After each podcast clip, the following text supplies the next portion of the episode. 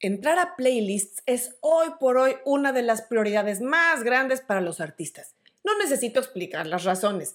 El caso es que si un artista logra entrar en una playlist, especialmente en una con muchos miles o hasta millones de oyentes, es motivo de brindis y de fiesta. Pero aunque esto pareciera ser la gran oportunidad, puede ser también un arma de doble filo.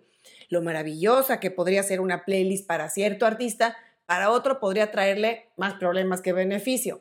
En este programa te voy a contar por qué no siempre entrar a una playlist grande es lo mejor. Soy Ana Luisa Patiño y estás en mi disquera, donde vas a encontrar las mejores recomendaciones de marketing musical, distribución y cómo operar tu proyecto musical de forma independiente. Si estás soñando día y noche en entrar a playlists como Viva Latino, Baila Reggaetón o Rock en Español o baladas románticas, y apenas estás lanzando tus primeros sencillos, puede ser no solo una meta poco realista, sino algo que no te beneficiaría mucho aun si lo logras ahorita. Ahora te voy a contar por qué. Primero vamos a dar un poco de contexto al tema. Existen más de 50 millones de playlists en Spotify.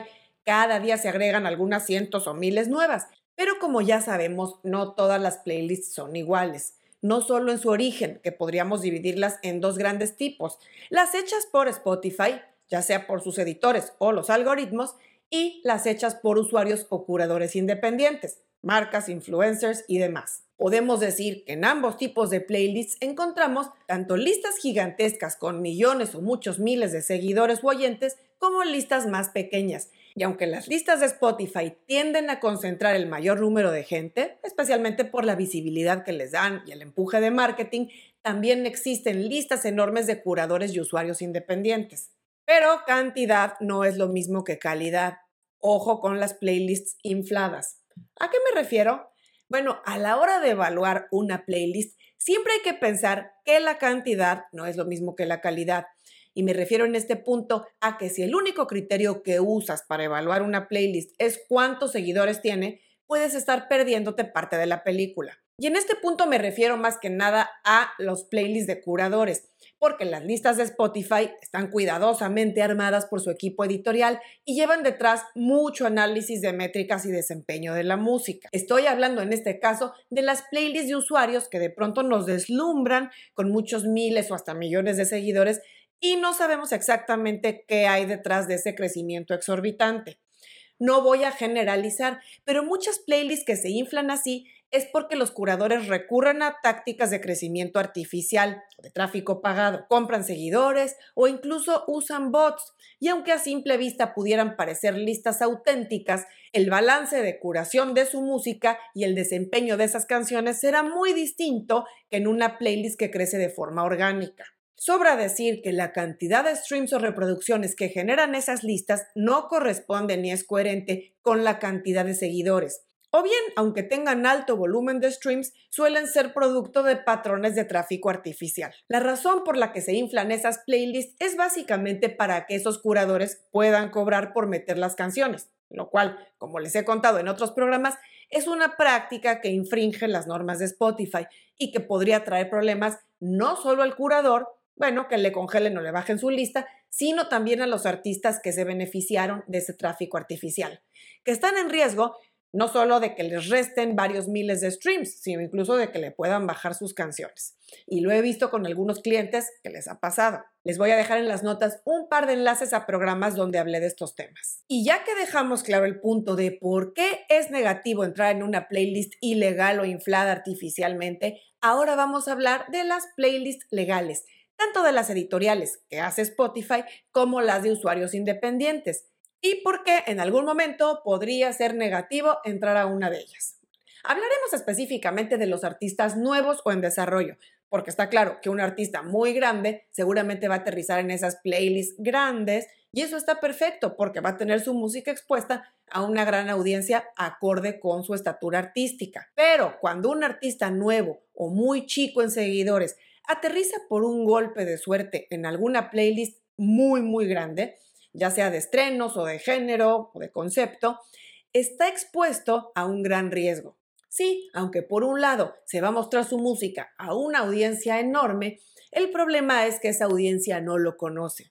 Y además esa gente visita esa lista básicamente para escuchar éxitos o estrenos de artistas muy grandes. Y es altamente probable que se salten la canción del artista chico que no conocen tan pronto lleguen a ella sin ni siquiera darle la oportunidad de engancharse. Puede no ser el caso con toda la gente, pero está probado que incluir artistas muy chicos en playlists enormes suele generar skips seguros, es decir, que la gente se salta la canción y un bajísimo engagement con el track de esos artistas. Y como ya hemos comentado, afecta al artista dentro de los parámetros que Spotify toma en cuenta para el crecimiento de la música, para irla mostrando a más usuarios y darle la oportunidad en playlists eventualmente más grandes. Por eso a los artistas nuevos o con audiencias muy pequeñas siempre les digo que en el tema de las playlists lo ideal es empezar por meter los pies desde abajo, entrar a listas de curadores independientes que tal vez tengan solamente algunos cientos o quizás pocos miles de seguidores,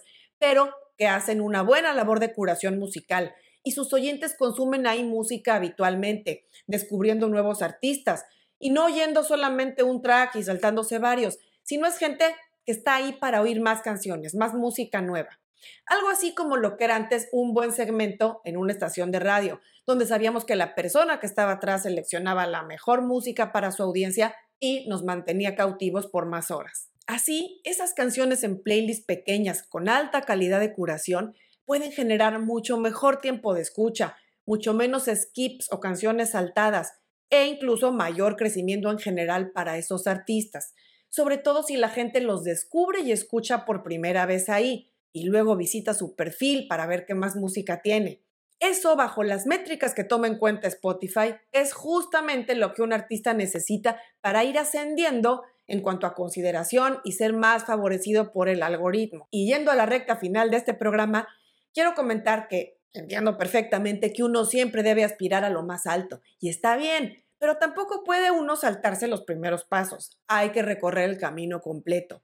Y el camino es empezar justamente por los curadores independientes o por listas chicas Idealmente, si las cosas van saliendo bien tu música va enganchando con más y más gente, Spotify va a ir detectando en sus análisis cuáles son las canciones y los artistas que van despuntando.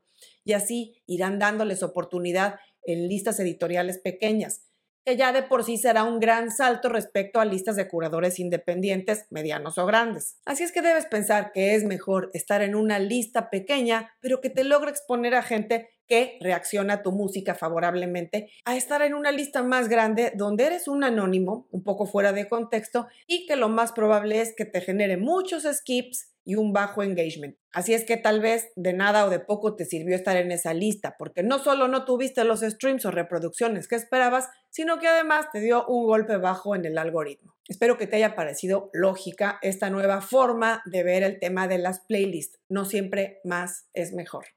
Nos vemos muy pronto.